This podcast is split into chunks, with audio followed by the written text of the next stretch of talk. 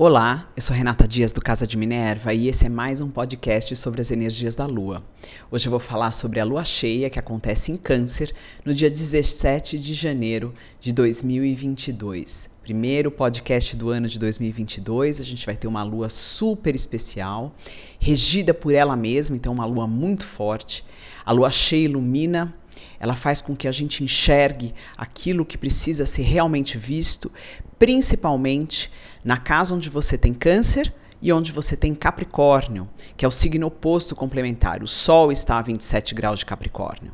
Essa alunação começou lá no finalzinho de dezembro do ano passado, com a lua nova em Capricórnio, e agora ela finaliza, finaliza não, ela chega no seu ápice, no ponto uh, mais importante, onde ela mostra se aquilo que você plantou lá atrás já conseguiu dar frutos, ou pelo menos já começou a, a, a, a trazer resultados.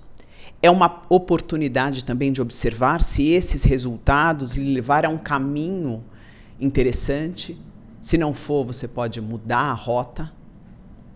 É importante entender que essa iluminação, essas informações, essa clari claridade ou uh, aclaramento, melhor, aclaramento uh, de tudo que envolve que está relacionado a câncer, seja as características do signo, então, cuidado, nutrição, maternidade, o cuidado com o outro, a necessidade de olharmos as nossas crianças, a necessidade de entendermos como nutrir o mundo à nossa volta, como nos nutrirmos, como a gente se sentir seguro, protegido. E ao mesmo tempo, quais as estruturas estruturas reais de vida que proporcionam essa segurança emocional e também, de alguma forma, material. Essa lua cheia, ela tem um aspecto pouco convencional. O Sol, que está em oposição a essa lua, está em conjunção, ou seja, próximo, muito próximo, um grau só de diferença, menos de um grau, por conta dos minutos, de diferença de Plutão. Então, Plutão também está recebendo essa oposição da Lua. Plutão está recebendo a energia do Sol, ou vice-versa, o Sol está recebendo as energias de Plutão. Então, há um aclaramento também das dos temas plutonianos. Então, segredos podem vir à tona, jogos de poder, compreensão de jogos de poder que a gente está é, inserido, que até então não tinha percebido.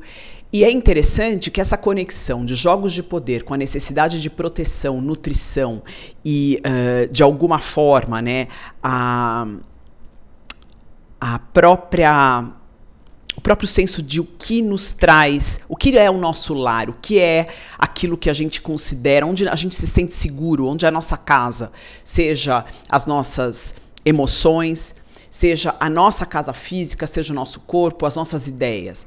Essa conexão, o Sol, importante deixar claro que o Sol ele entra, ele faz essa conjunção com Plutão uma vez ao ano. Então, interessante que ele está acontecendo justamente numa lua cheia. E numa lua cheia, que o próprio regente, né, é, é aí a, a, a lua. Uh, o Sol e Plutão têm se encontrado em Capricórnio desde 2008. Então, todos os debates em relação às estruturas reais de vida e de sociedade, eles estão acontecendo há algum tempo. Importante deixar claro que há pouquíssimos, alguns anos atrás, a gente teve os nodos entre Câncer e Capricórnio. Então, muita coisa a partir de lá já se modificou.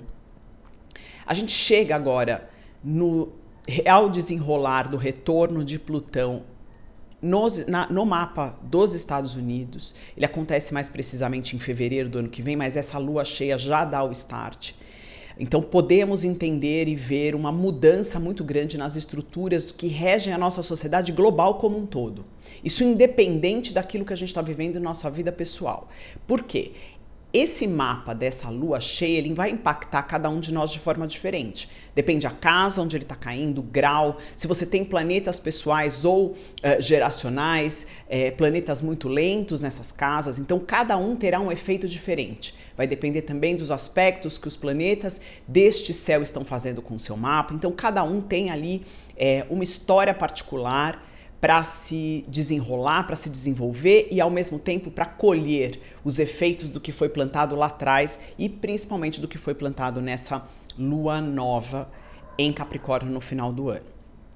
No âmbito mundial, de novo voltando à relação de poder e de maternidade, de cuidado, de segurança que Câncer traz e o poder real, material de Capricórnio com o Sol e Plutão ali, podemos rever ou ter alguns temas relacionados à política, a toda a questão de voltada ali de novo, né? Se a gente volta para a vacina, a gente tem uma questão de proteção das crianças, então há discussões abertas sobre se as vacinas têm ou não que ser dadas às crianças, quem tem o direito a elas, como que isso vai ser distribuído, como a gente protege os mais vulneráveis, que também são temas cancerianos importantes.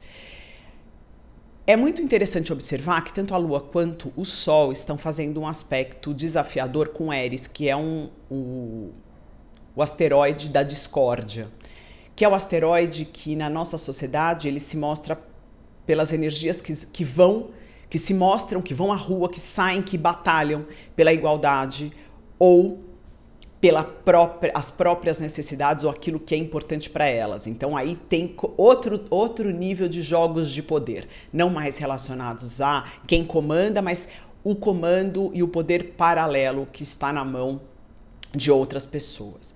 Enfim, são jogos e são energias que a gente precisa aprender a lidar. Qual o melhor caminho? Encontrar a segurança, a nutrição, a paz, a segurança emocional também dentro de nós, ou naquilo que nos é realmente verdadeiro.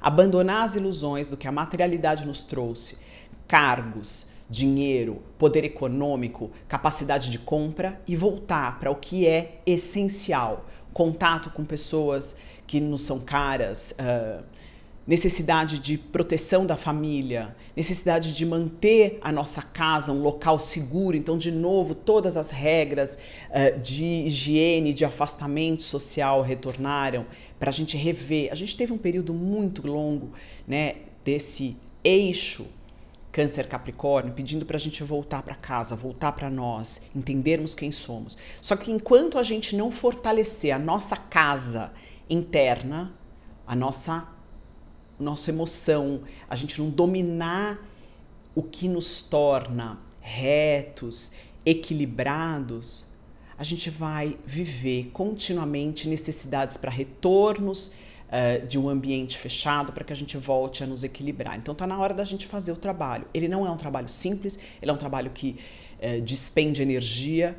O autocontrole é uma das maiores necessidades do ser humano hoje. A gente vive em função daquilo que a gente quer, gosta e tem vontade e esquece que aquilo não necessariamente é bom para toda a sociedade, é bom para nós mesmos. Muitas vezes a gente se machuca, uh, se agride, se intoxica em nome de um gostar, em nome de uma, um, um, uma situação, uma sensação de conforto. Essa sensação de conforto ela tem que vir de algo mais sólido, mais verdadeiro, que, é, que são as relações reais e verdadeiras e o cuidado, o autocuidado o real, a real valorização de quem você é e da sua casa, do seu corpo, da sua saúde mental. Esse é o caminho.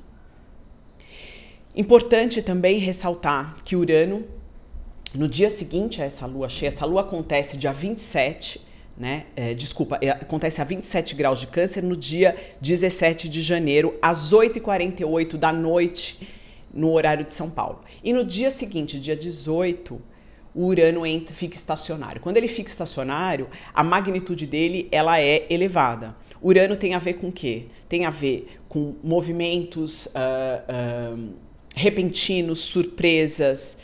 É, tem a relação, ele, ele em touro, né? Muito relação com terremotos, uh, vulcões, é, é, raios.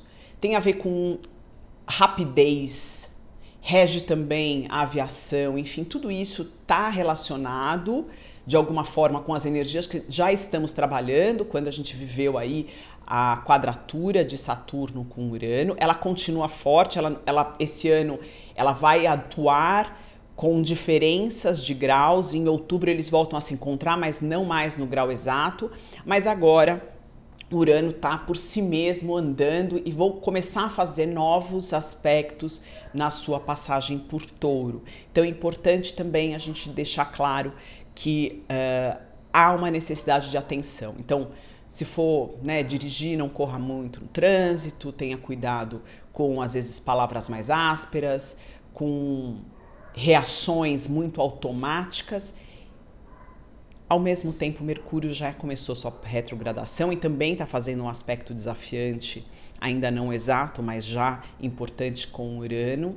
Então, ouça mais e fale menos, cuidado com aquilo que você é, deseja, os seus desejos precisam ser um pouco mais bem direcionados para que eles não causem nenhum problema a outras pessoas.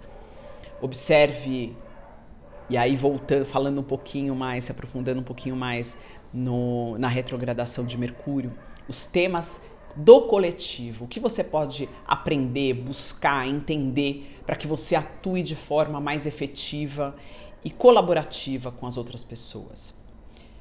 Um período até o começo de fevereiro importante para prestar atenção a todos os equipamentos de comunicação, celulares, computadores, TVs, enfim, toda a área de, ligada a jornalismo, a comunicação no geral pode sofrer reveses, inclusive nas suas direções, porque a gente está falando de poder também com todo esse céu importante, então mudanças aí de quem comanda tudo isso, ou a forma de se comandar isso pode sofrer algumas modificações. E o Mercúrio pede também para que a gente aproveite esse período de revisão e refaça ou olhe com um pouco mais de cuidado o tema da casa onde ele vai andar em retrogradação. Então ele está no finalzinho de aquário, ele vai voltar a Capricórnio e depois andar novamente. Desculpa, ele está no comecinho de aquário, ele está a 10 graus de aquário, ele vai retornar até mais ou menos 24 graus de Capricórnio. Então esse, esse esse gap de 10, de 24 de Capricórnio a 10 de Aquário, ele vai ser revisto. Então, observe qual casa ele cai ou quais as casas que ele cai no seu mapa natal. Se ele faz algum aspecto com planetas importantes, se ele encontra planetas importantes, tudo isso pode reverberar na sua vida de uma forma completamente diferente e específica. Então é importante o estudo da astrologia ele ser muito direcionado ao seu mapa natal e aquilo que você precisa viver, a sua experiência de vida. Claro, tem o efeito global? Tem, mas como ele atinge a sua vida tem a ver apenas com o seu mapa natal. E aí, é claro, com todas as progressões e trânsitos e, e tudo que está acontecendo ali de tema importante e como você reage também a isso, a sua frequência energética, aquilo que você permite entrar, como você está vivendo as lições que a vida vai lhe impor. Isso é natural. Está vivendo com proatividade, aceitando, entrando no fluxo, ou você está bloqueando e dizendo isto eu não quero a gente não quer tanta coisa, essas coisas necessitam estar na nossa vida para o nosso crescimento, elas vão acontecer, não importa o que a gente faça. Então esse também é um olhar importante é, para que a gente encare essa lua né, no eixo Capricórnio, Câncer, de uma forma mais uh, real, de uma forma mais compromissada, com responsabilidade, que tem a ver também com essa energia. Netuno em Peixes traz um pouco de suavidade, uma necessidade da gente entrar em contato com algo além da materialidade. Então, busque né, uh, leituras que sejam ele mais elevadas, né, música, o contato com arte, uh, meditação. Tudo isso pode lhe ajudar a passar por pelos desafios que esse período pode te trazer e ao mesmo tempo pelas situações que vão necessitar de um olhar muito além do que o real que está acontecendo no mundo, algo além. Então, veja que de repente um acontecimento tem traz por trás uma lição muito além daquilo que você imaginou. É importante ter esse olhar que ele não seja simplesmente aquilo que está acontecendo agora, mas algo maior. Expanda o olhar. Uh, além disso, importante a, o aterramento, a gente entender o que nos traz conforto, felicidade e alegria real aqui na Terra. Que isso tem a ver também com as características de câncer e a gente procure, começa a tomar decisões para que, que a gente escolha aquilo que na materialidade, energia de Capricórnio, nos ajude a manter essa emoção mais adequada e fluida e controlada de alguma forma, para que a gente viva melhor, para que a gente impacte o mundo de uma forma mais saudável e não simplesmente com as nossas emoções subindo e descendo e à mercê dos nossos desejos muito imediatos. Eu deixo vocês por aqui. É uma lua forte. Depois, quem quiser nas redes sociais, me mandar um direct falando um pouco de como aquilo atingiu você, vai ser super bem-vindo. Se tiver qualquer dúvida, também estou à disposição. Eu deixo vocês por aqui. Até o próximo podcast.